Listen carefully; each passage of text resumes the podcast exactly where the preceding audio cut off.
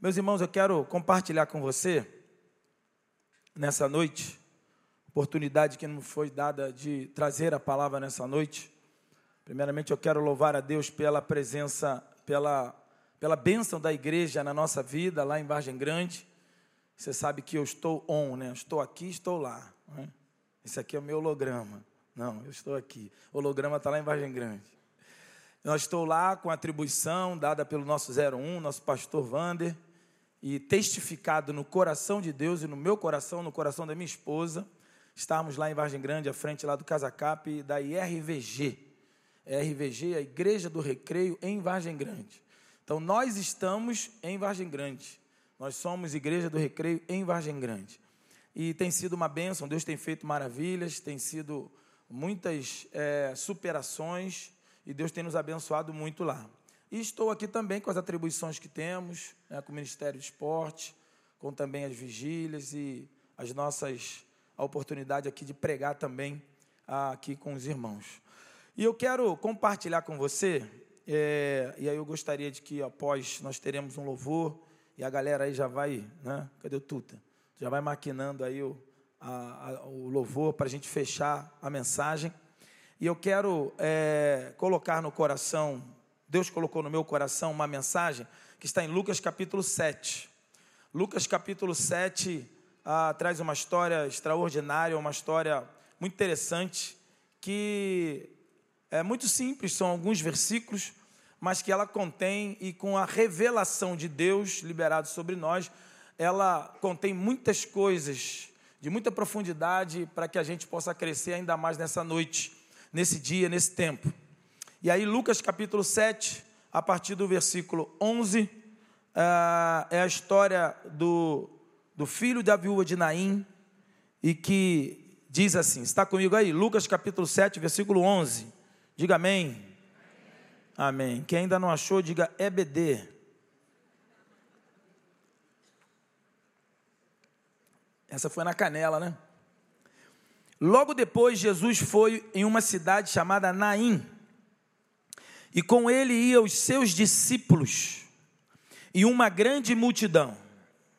Uma grande multidão. Ao se aproximar da porta da cidade, estava saindo o enterro do filho único de uma viúva. E uma grande multidão também seguia o velório da cidade que estava com ela. Grande multidão da cidade estava com a viúva da cidade de Naim. Versículo 13: Ao vê-la, o Senhor se compadeceu dela e disse: Não chores. Depois aproximou-se, tocou o esquife ou o caixão, e os que carregavam pararam. E Jesus disse: Jovem, eu te digo, levanta-se. E o jovem assentou-se e começou a falar. E Jesus o entregou à sua mãe. Só até aí. Esse texto, pequeno texto, um texto muito conhecido, um texto muito lido, mas nessa noite, algumas lições que Deus coloca no meu coração que eu gostaria de compartilhar com você. A primeira delas é o tema que ah, nós colocamos aqui, que é a intervenção sobre os mundos. E aí nós pedimos para que pudesse colocar aqui a intervenção, a intervenção sobre os mundos. Porque Jesus deixa muito claro da sua é, intervenção e do poder que ele tem de agir, intervir, influenciar, modificar, transformar qualquer quadro. E a palavra de Deus é muito clara porque nos mostra, eu não sei se você consegue dimensionar a profundidade do caos instalado sobre a vida daquela mulher. Simples fato de ser mulher no primeiro século, nessa época, você sabe que a mulher não tinha a honra que tem hoje. E tudo começou com o próprio Jesus que honrou as mulheres. Então, se tem uma mentoria, se tem uma filosofia, se tem uma diretriz que daquela época e hoje, que mais valoriza a mulher, que mais honra a mulher, que mais potencializa a mulher, a mulher, esse nome é Jesus. Não há ninguém que pôde hoje valorizar a mulher e colocar a mulher no lugar devido, onde ela deve estar, valorizar e honrar, é muito fácil, ou é menos difícil, mas naquela época, culturalmente, as mulheres não eram nem contadas. As mulheres não eram nem contadas e nem e juntamente com seus filhos, as crianças também não. As mulheres não tinham, as mulheres eram apenas um produto, e até hoje, em algumas religiões, são produtos. As mulheres são oriundas de produtos. Estive quando a gente é, é, no Egito lá, chegamos no Egito, naquela jantar na balsa ali no, no Rio Nilo, né? Desculpa aí, foi mal. Aí aquele jantar ali na balsa, é, irmão, mas foi uma vez só na vida, é um tiro curto. E aí estivemos lá em Israel e passamos no Egito. Quando chega no Egito, está lá um casamento. Três mulheres tocando tamborins, tocando pandeiro e tal, lá uma espécie de um pandeiro, festejando a quarta noiva daquele homem que estava casando pela quarta vez ou melhor, com a quarta mulher simultaneamente. Então, mas é só um produto, e elas têm que se juntar, fazer uma panelinha lá, escolher e autorizar a mulher, dar autoridade para que ele possa casar com essa outra mulher. Então, as mulheres é, são produtos, e até hoje, em muitos países e muitas religiões, pelo menos no Islã. E aí, o que acontece é que Jesus, naquele período, ele valorizou o máximo as mulheres. Ele honrou as mulheres. As mulheres sustentavam Jesus com as suas fazendas. Eu acho que eu já disse aqui, já falei lá várias vezes no estudo, a palavra discípulo é como palavra membro. Viu, pastor Tiago? Então, a irmã Chiquinha, ela é membro da igreja. Né? Tem algumas irmãs que falam, ah, irmã, irmã Maria é membra. Não, não é membra, não existe isso. É membro da igreja. A orelha é um membro da, do corpo. Então, assim como a palavra membro não tem feminina, não tem feminino, o discípulo também não tem feminino. Então, como elas estavam no contexto do discipulado, é muito possível que elas tivessem a honra de ser discípulas, ainda que não houvesse o feminino, mas elas faziam parte daquela, daquele colégio dos discípulos. E essas mulheres que serviam Jesus, que caminhavam com Jesus, e Jesus se apresentou, o maior fenômeno da ressurreição, Jesus se apresenta para quem? Para as mulheres embora ele tivesse um interesse bem focado, porque aquela notícia tinha que se repartir rapidamente. Então ele falou para as mulheres, e as mulheres têm um poder de, né, de compartilhar logicamente, e aquilo foi uma benção na vida delas. Né? E ali o que acontece é que Jesus honra as mulheres.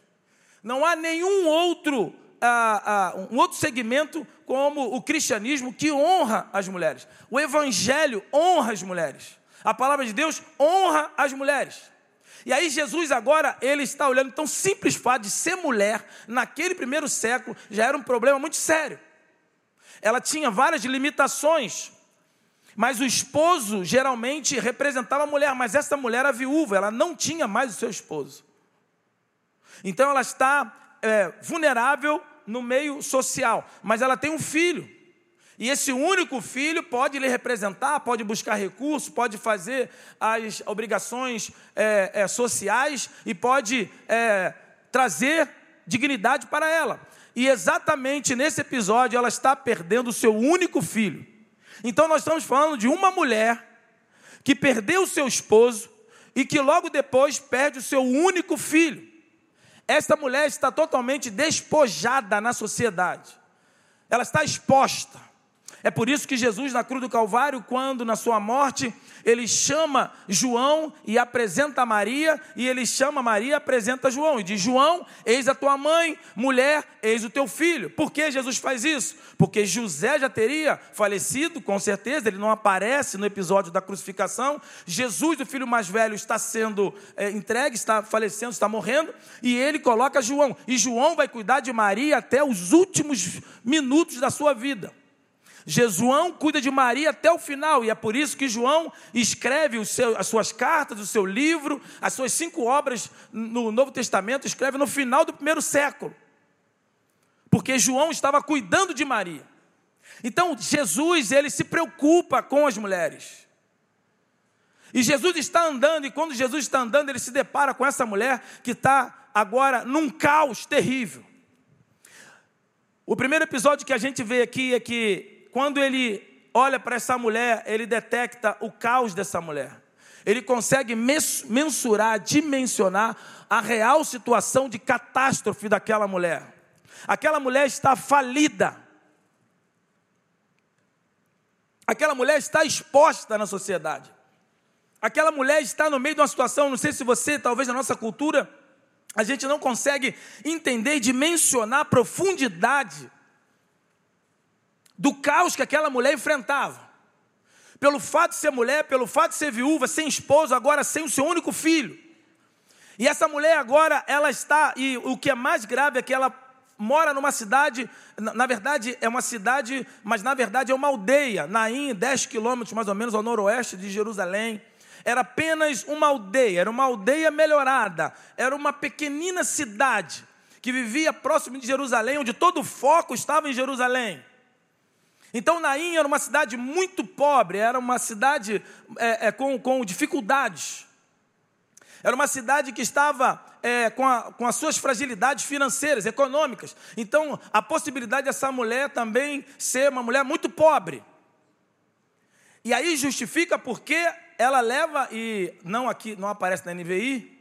A NVI eu tenho, eu tenho o pessoal lá em Grande que brinca, eu tenho algumas, algumas, alguns entreveros com a NVI. Às vezes ela bota a gente na cara do gol, mas às vezes ela joga a gente lá para distante do gol. Aqui, por exemplo, ela tira e coloca caixão. Existiam vários tipos de caixões, de caixão, de urna.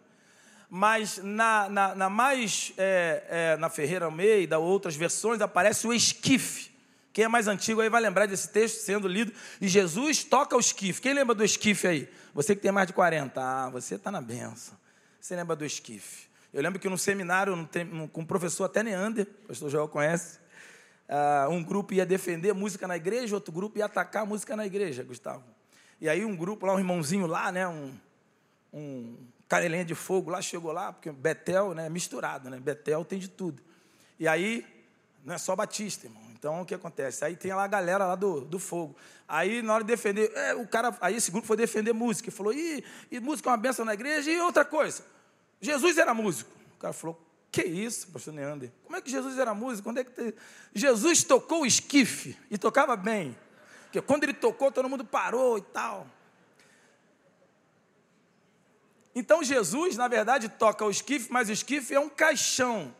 Mas não é um caixão de qualidade. O esquife era um cesto de vime de baixíssima qualidade, era o mais barato, com a abertura aberto por cima, colocava-se um pano, e esse esquife era aquele cesto de vime grande, parecido com aquele. E você vai lembrar, galera acima de 40 é aquele padeiro que passava na sua rua com a sanfoninha, padeiro, tan, tan, tan, tan, tan, pudim de pão, né? E cortava lá no tabuleiro pudim de pão. Era sonho, a gente comprava sonho também naquela cesta. Sonho de creme de doce de leite, sonho de creme, né? E aí era dois por um cruzeiro. Ah, moleque. E aí lá vai Barão, né? E a gente, e aí ele, aí tinha bisnaga, quem é da época da bisnaga aí, da glória a Deus? Aí aquela briga na família para pegar aquele bico, né? Aquele pedacinho do bico ali, todo mundo queria o bico. Aquela coisa, é. Minha esposa, a família da minha esposa lá, que a galera cortava o bico e escondia no fundo do forno, para ninguém pegar. Era um negócio. Então passava aquele padeiro com aquele, aquela bicicletinha, com, aquela, com aquele cesto grandão. Era mais ou menos aquilo ali. Então o cesto era um cesto de vinho, muito pobre. A dificuldade dessa mulher era uma dificuldade terrível, fantástica, fantasticamente terrível. E ali, quando Jesus ele está, há uma multidão seguindo Jesus. Aí eu quero que você entenda a intervenção sobre os mundos, porque nós vivemos em meio aos mundos. Quem gosta de Star Wars, né? quem gosta de Matrix, quem já viu Matrix aí? Todo mundo, tá, muita gente não viu. Então tem que trabalhar de casa, ver Matrix. É mundo espiritual puro. Ali tu vai entender muita coisa. Gosto também é, gosto também é muito bom. E aí o telefone tocando. Olha a benção aí. Deus está falando. E aí, ali naquele, naquele episódio, Jesus, há uma multidão seguindo Jesus. E Jesus está intervindo, ele influenciou no mundo sobre a vida. Há a multidão que segue a vida, e quando chega na porta da cidade, há uma outra multidão saindo da cidade. Há uma multidão entrando na cidade seguindo Jesus, e há uma multidão saindo da cidade seguindo a morte, o caixão, a viúva. E ali as duas multidões se encontram na porta da cidade. E Jesus está indo à cidade fazer a sua obra, fazer a sua pregação, fazer o seu ministério. E quando Jesus entra naquela cidade, Jesus se depara com uma outra multidão. E é impressionante que a gente vê, há uma multidão que segue a vida, mas também tem uma multidão que segue a morte. Meus irmãos, nós vivemos no mundo cercado das multidões. E às vezes a gente não consegue entender porque uma coisa tão fútil, um cantor, um ator, um programa, um vídeo. Ah, papai, os, garotos me mostram, olha que esse vídeo aqui, uma bobeira, um negócio tal. E às vezes até eles mesmos acham tão bobo, eu fico até contente, pô, bobeira. Não sei quantos milhões de visualizações. Parece que quanto mais fútil, quanto mais mesquinho, quanto mais superficial, mais visu dá. E as coisas são rápidas. Não, não bota o textão, não. Olha esse textão aí. Que textão? O cara não quer ler o texto.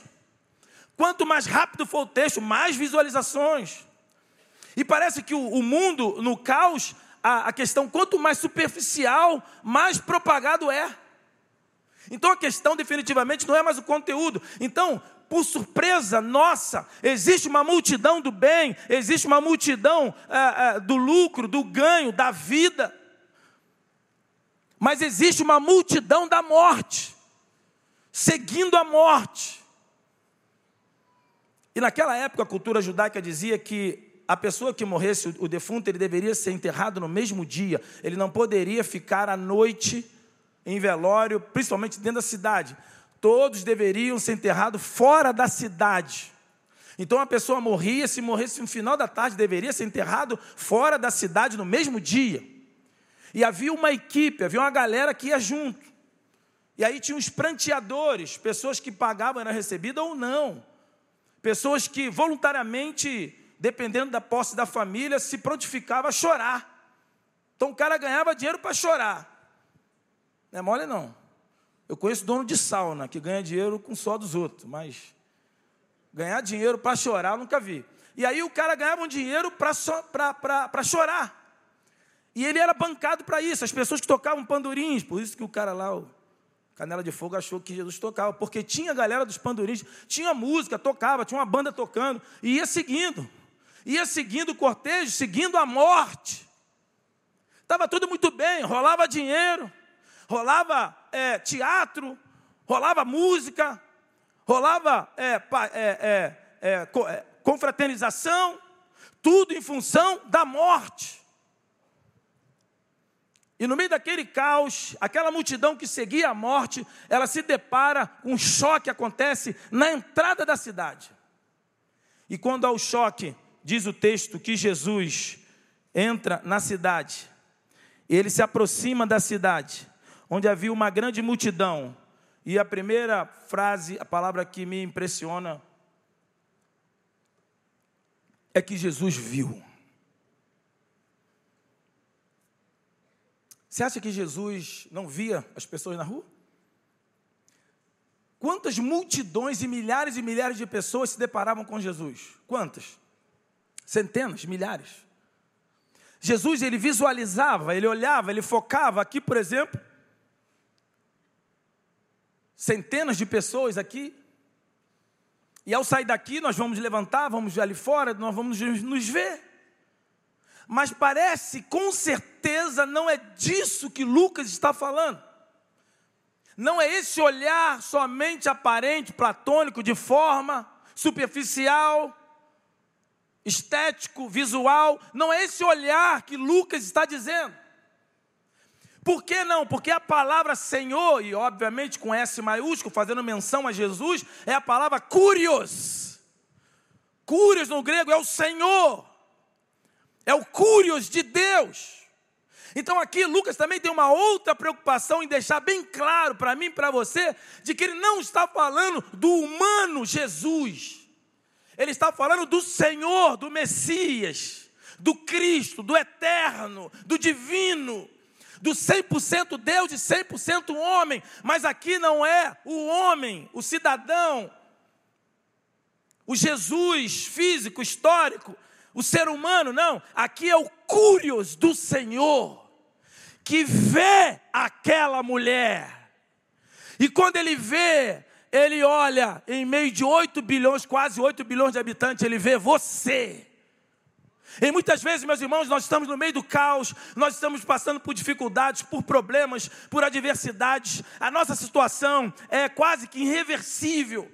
O nosso quadro financeiro, econômico, social é nos diz e grita que é irreversível a tua situação. O seu casamento, relação com seus filhos, o seu trabalho, a sua empresa, os seus negócios, Parece que o quadro está estabelecido, que você está no meio do caos. Acabou, morreu. Já foi, já deu, parte para outra. A coisa é tão evidente, tão forte, que existe uma multidão chancelando esse negócio. Uma multidão botando dinheiro nesse negócio. Uma multidão pagando pessoas e gente se prontificando a chorar para chancelar. Não tem jeito, senhora. O seu, o seu esposo morreu, o seu filho morreu, você está perdida, está falida, acabada, mas eu vou chorar por você, vou caminhar com você, eu vou pegar na alça desse esquife e vou levar até a cova. Mas bote uma coisa na sua cabeça: acabou, morreu. Você faliu. É o fim a história está decretada sobre você, é o que a multidão estava dizendo para aquela mulher. A coisa é tão real que aquela mulher, com certeza, creu naquilo e aceitou aquilo. Mediante as fragilidades que nós estamos, quando nós estamos no meio de fragilidades, o contexto ao nosso redor, as circunstâncias nos empurram para que a gente acredite de fato na nossa falência porque os números me dizem que eu quebrei. Os números me dizem que eu falhei. Os números me apontam as estatísticas de que eu já perdi. Há várias pessoas entendidas que estão me conduzindo às covas.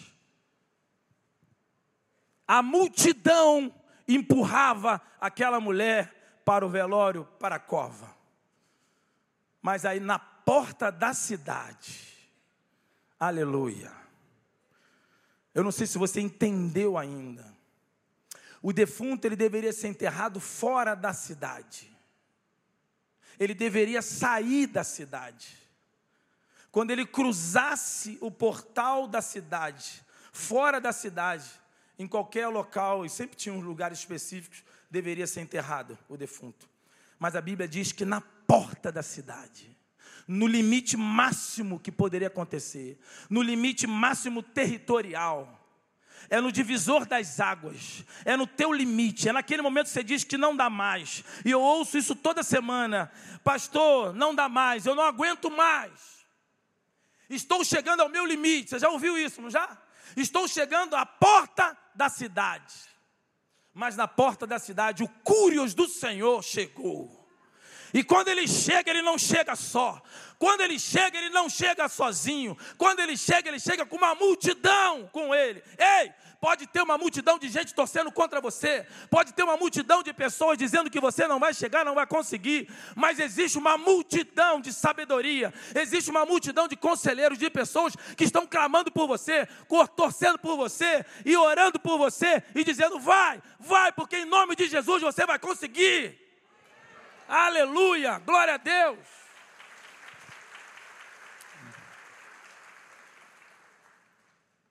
Há uma multidão, meus irmãos, chegando. Não se desespere, há uma multidão chegando. E essa multidão está chegando com Jesus. E esse Jesus não é como Lucas deixa muito claro, é o Cúrios de Deus. E o que é impressionante, o Cúrios de Deus, o Senhor se compadeceu dela. e a essência dessa palavra é que Jesus teria sentido mover nas entranhas, Pastor Clóvis. Que negócio de doido. O Cúrios do Senhor olhou aquela mulher. Ele viu aquela mulher. Ele identificou a catástrofe, o caos instalado naquela mulher. E o que é mais importante, caos existe em todos os lugares, Mas Jesus se compadeceu porque com certeza ele viu que aquela mulher não tinha condições nenhuma de virar aquele jogo. Porque às vezes nós estamos no caos, nós estamos em meio à dificuldade, mas Jesus já nos deu as armas. Ok? Às vezes nós estamos numa situação que a gente diz, ah, vou morrer, não tem. Olha para o lado, irmão, está cheio de. Está com estrutura enorme. Você está com arsenal do bem para agir. Você está cheio de argumentações, você tem. Olha para o lado. Há pessoas que podem te ajudar, mas quando Jesus olhou para essa mulher, ele viu que esta mulher não tinha condições de virar esse jogo. E quando ele olha para aquela mulher, diz o texto, ele viu. O que ele viu? Ele fez aquele diagnóstico exato, aquele, aquele scanner espiritual. Sonoplastia e tudo. Ele olhou para aquela mulher e botou aqueles olhos dele. Ele botou o scanner. Passou tudo. Toda, todo, toda a situação daquela mulher foi revelada, foi descortinada para ele. E o que acontece é que quando Jesus olha, bate, vê, descortina, o mundo espiritual abre. E o mundo espiritual abriu e todos viram, foi notório da ação, do cúrios do Senhor, que se emocionou. Não foi o homem Jesus. Porque Jesus, ser humano, 100% homem, já falei isso aqui, 100% Deus. Jesus chorou, sangrou, suou, teve fome, teve sede, características físicas da fragilidade humana, porém sem pecado. Mas aqui Lucas deixa muito claro de quem se compadeceu, quem sentiu nas entranhas, quem se compadeceu e se envolveu emocionalmente com aquela mulher, foi o Deus, o Cúrios, o Senhor soberano, o Cúrios de Deus. O nosso Deus também se emociona. O nosso Deus está atento às suas necessidades. E ele vai intervir no mundo emocional daquela mulher. E ele chega para aquela mulher e solta uma frase que é estarrecedora e disse àquela mulher: Não chores.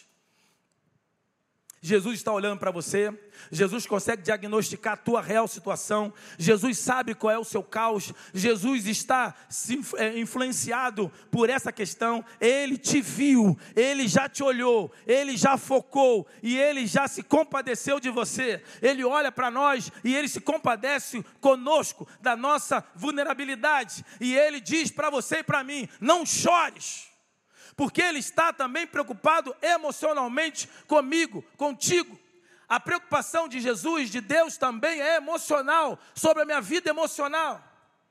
E as intervenções que ele faz nos mundos, o mundo da morte, o mundo da vida e agora o mundo emocional dessa mulher.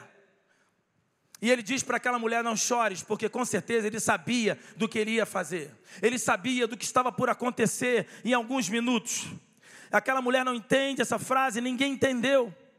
Ninguém entendeu como alguém pode pedir para que uma viúva que perde o seu único filho, mulher, pare de chorar.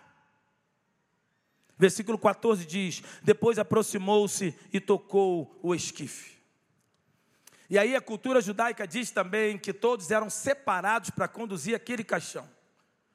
Todas as pessoas eram conduzidas e eram separadas para conduzir. Aquelas pessoas que foram separadas, como eh, números fala, deveria se condu conduzir esse esquife, esse caixão até fora da cidade. E chegando lá, eles ficariam imundos durante sete dias. E aí faria suas obrigações, seus sacrifícios para se voltar, uh, voltar a, a, conviver com a sociedade. Então aquelas pessoas ali, aquelas quatro, cinco, seis pessoas, não sei quantas, eram separadas para conduzir. Ninguém mais poderia tocar no caixão. E aí havia ali todo um mundo de religiosidade envolvido naquela questão.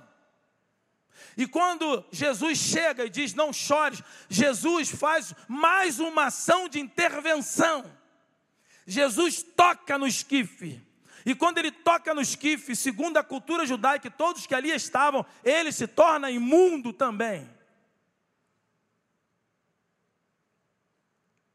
E quando ele se torna imundo, o velório para. Porque Jesus quebrou um dogma, Jesus quebrou uma, uma lei judaica. E quando o velório parou, Jesus queria causar um impacto, porque Jesus representava a multidão da vida, Jesus representava a ordem sobre a vida, e quando ele toca nesse caixão, ele estanca a multidão da morte, ele para a morte, e quando ele para a morte, todos olham para Jesus e dizem: O que esse cara está fazendo? Porque Jesus, ele está dizendo para mim e para você, quando ele toca no esquife, porque é a partir do toque que ele faz, a unção e as maravilhas de Deus, e muitas vezes foi realizada a partir do toque. E quando ele toca no, no, no, no caixão e ele para o velório, ele está dizendo para mim e para você que ele se expõe em prol da minha salvação e da minha vida, da minha conquista. Jesus, ele paga o preço por cada um de nós. Jesus ele se entrega ali socialmente, culturalmente, na religião que ele também da parte como judeu, mas ele diz ali: a partir daqui vocês não andam mais, aqui cessa a morte, para o velório, e ele estanca a morte, porque ele toca no caixão. Ninguém poderia fazer isso, só Jesus. Jesus ele está dizendo para mim para você de que ele se importa comigo, ele se importa com você. Ele se importa com cada um de nós. E eu não sei, meus irmãos, a tua situação hoje. Eu não sei das áreas que você vive, que você experimenta, qual é a dimensão e o caos que você experimenta hoje. Eu não sei em qual dimensão, mas uma coisa é certa: Jesus ele toca no esquife e ele para o velório e ele para a morte, porque ele é o Senhor da vida e ele tem autoridade sobre a vida e sobre a morte. E quando ele diz, não chores, ele estava preparando aquela mulher, ele tocou no esquife, os que, para, os que andavam paravam, e Jesus dá uma outra ordem agora. Jesus para o esquife, para o velório, quando ele toca no esquife, e as pessoas pararam. Acredito eu que todos os homens botaram no chão, porque a partir daquele momento aconteceu algo extraordinário. Alguém tocou no esquife, Alguém teve autoridade de parar a morte.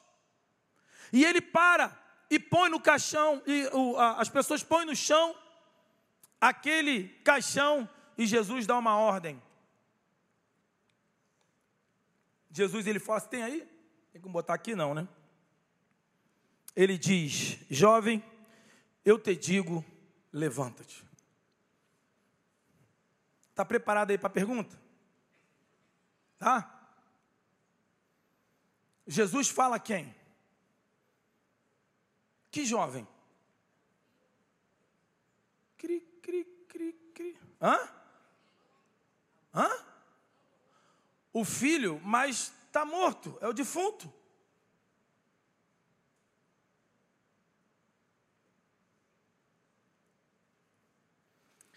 Jesus fala ao jovem. O que está ali é o corpo.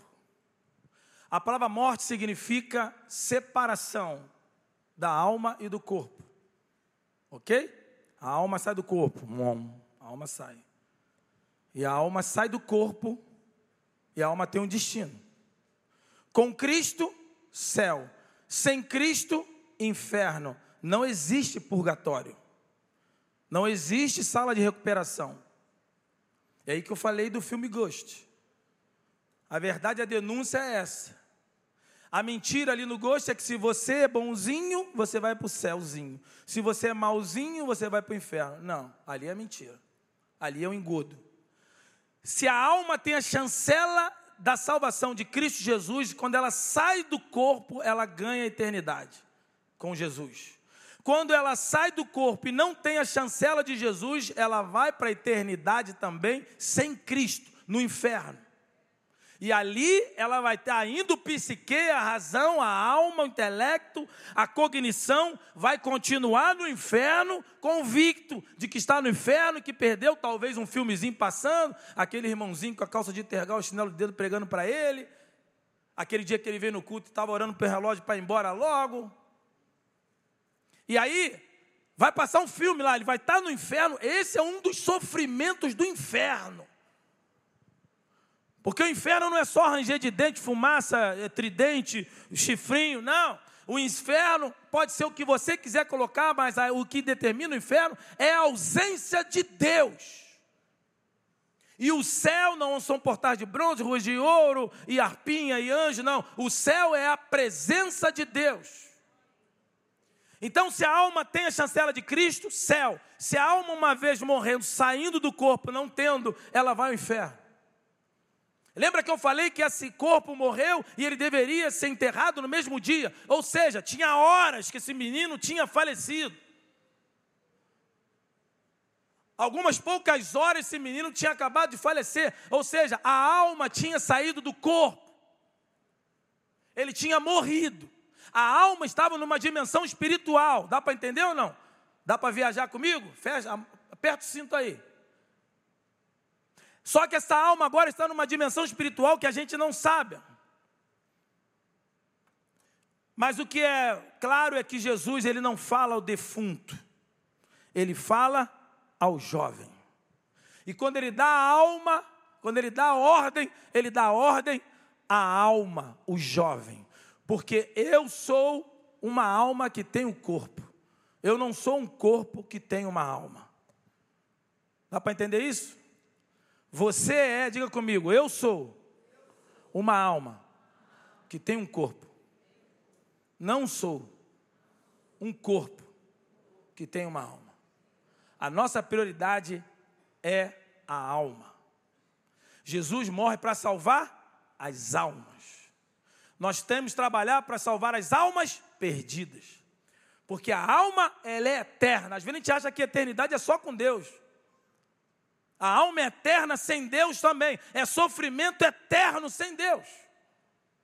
Então, quando acontece esse episódio aqui, a alma sai do corpo, está numa dimensão espiritual, e Jesus dá uma ordem no mundo espiritual. Só que esse mundo espiritual já tinha sido aberto lá atrás, quando o Cúrio de Deus olhou aquela mulher.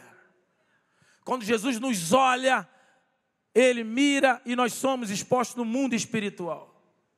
O mundo espiritual nos vê. Meus irmãos, a gente tem que entender um pouco disso, a gente tem que crer nesse negócio. Porque às vezes a gente acha que vir aqui, crente, é só fazer parte de uma religião.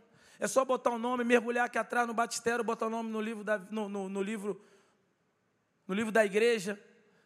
E a gente acha que é uma questão política. A gente acha que vindo aqui é só mais um senta na cadeira e vai embora, que é só um rito religioso e não é. A partir do momento que você confessou a Cristo, entrou em Cristo, você aceitou a Cristo como Salvador, você entra numa dimensão espiritual. O mundo espiritual passa a lhe ver.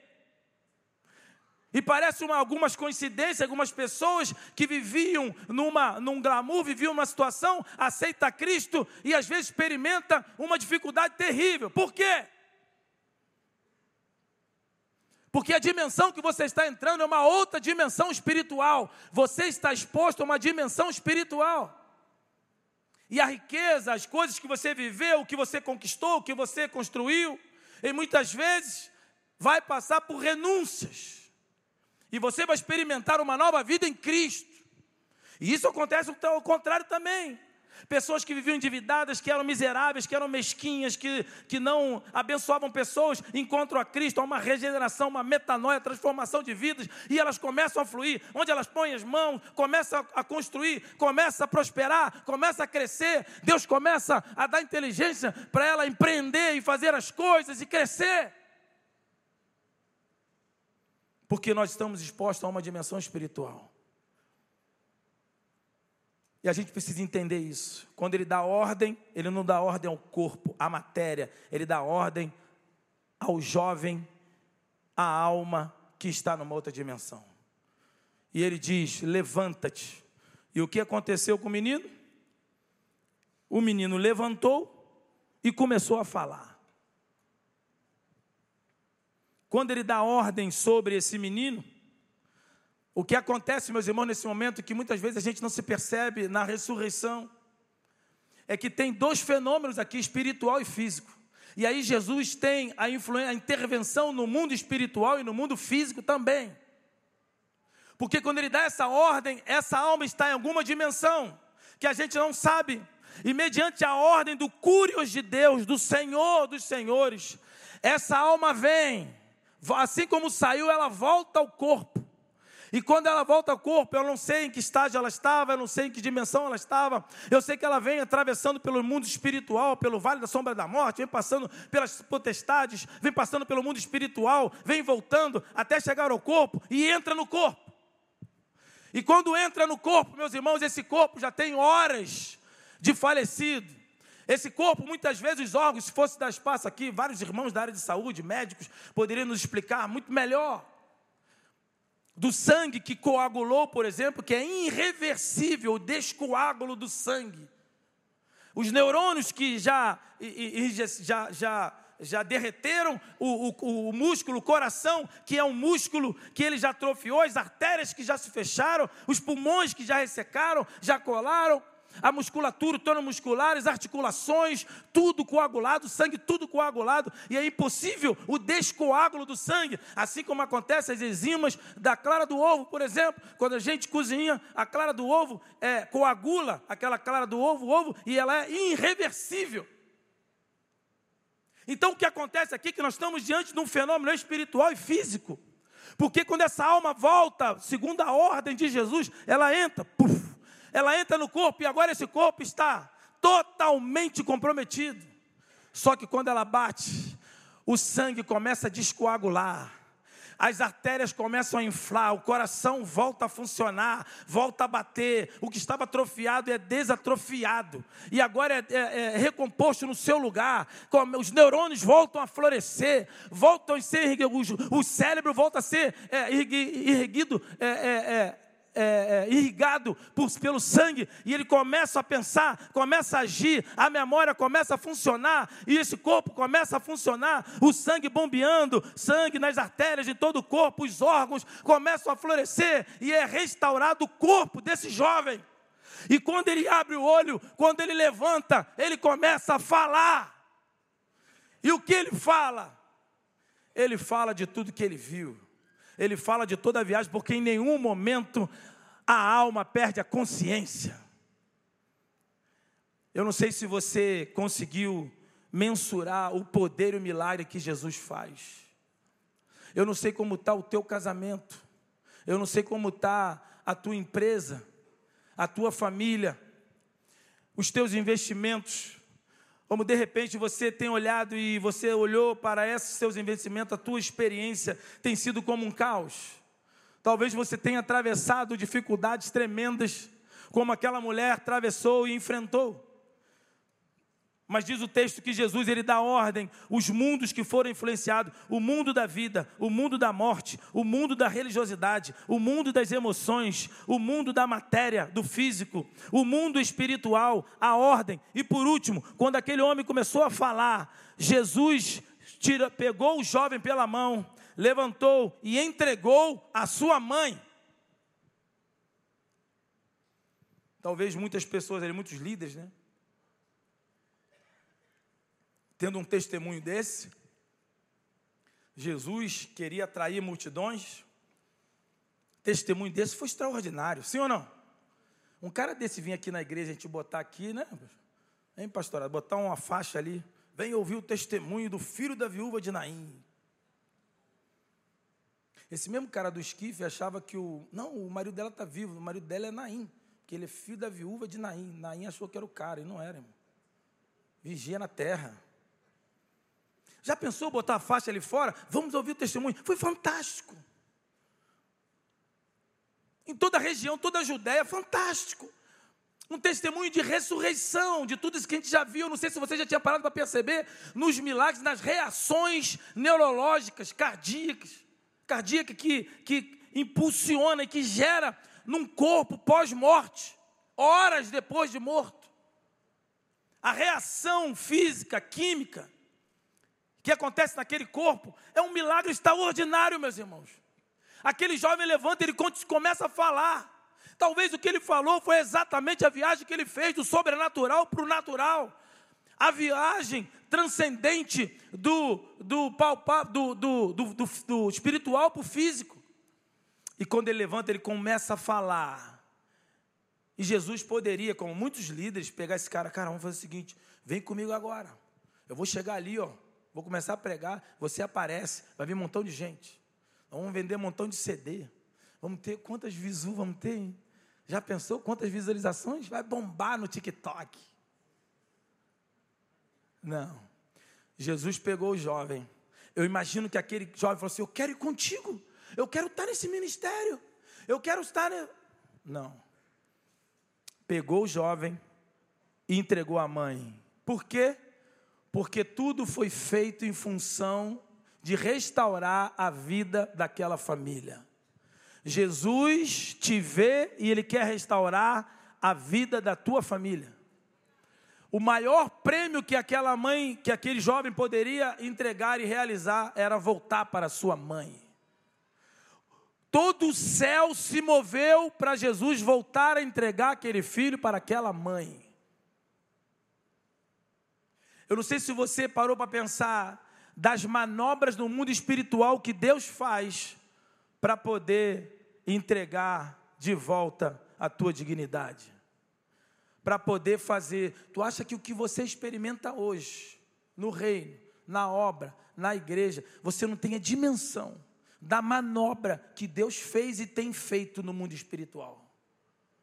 Você não tem ideia de que um montão de demônio que chega requerendo a mim e você todos os dias. Uma lista que é chegada, que é entregue no inferno todos os dias, para detonar e para arrebentar a minha vida, a tua vida. Mas o Senhor, o Cúrios de Deus, fala: não, esse não, esse está guardado porque Jesus a cada dia ele tem intervido na minha vida e na tua vida. O Deus da intervenção, a intervenção sobre os mundos que Jesus faz sobre nossas vidas, são dimensões que eu e você não conseguimos é, entender. Se Jesus fosse revelar e abrir diante de nós de tudo que ele tem feito, a gente ficaria boquiaberto. A gente não entenderia nada. Hoje mesmo, como a Bíblia diz, Jesus falou para Pedro: Pedro, hoje Satanás vos pediu para você andar como trigo, mas eu intercedi para que tua fé não desfaleça. Jesus não disse que tirou Pedro de passar pela moenda, mas que a tua fé não vai desfalecer. Meus irmãos, o que Deus tem lançado sobre nós, a cada dia, a cada tempo, é algo tremendo. Os, os mundos, Deus tem intervido sobre nós através dos mundos. E eu quero que você entenda isso hoje. Quero chamar o Ministério de Louvor aqui. Vamos estar adorando o Senhor agora. Eu quero que você entenda isso, que você compreenda isso que por mais o caos que seja estabelecido, por mais difícil que seja o quadro da sua vida, como aconteceu naquela mulher, como aconteceu na vida daquela jovem mulher, daquela senhora que tinha perdido o seu esposo, tinha perdido a sua, o seu filho, era um caos de era, era um quadro de catástrofe, era um quadro de caos, era um quadro de perda, era um quadro de falência, mas ele deu uma ordem, a ordem do Senhor, a ordem da intervenção sobre os mundos. E Deus, Jesus, foi intervindo em cada mundo daquela mulher, em cada dimensão na vida daquela mulher que era colocado sobre aquela, sobre aquela ocasião. Eu quero que você hoje entenda, entenda hoje o que Deus tem para você, o que o Senhor tem para você. Pode, pode vir, pode começar tudo. Eu quero que você entenda da dimensão que você está hoje.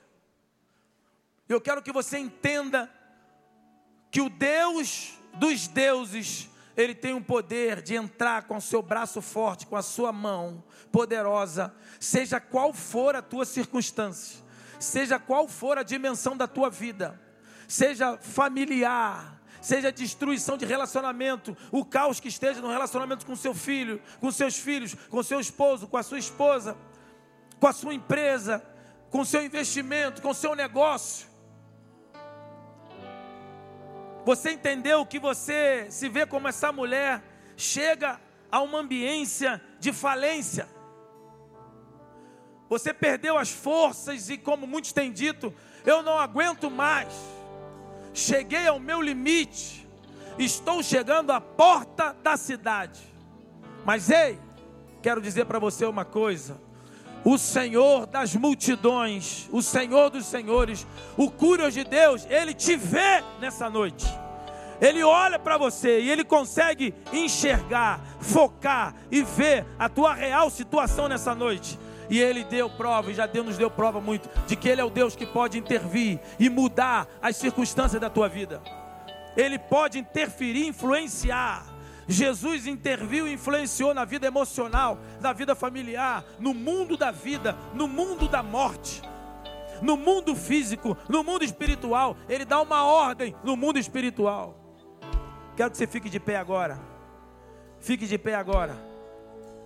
E diga para o Senhor agora. Diga para o Senhor a tua posição nessa noite.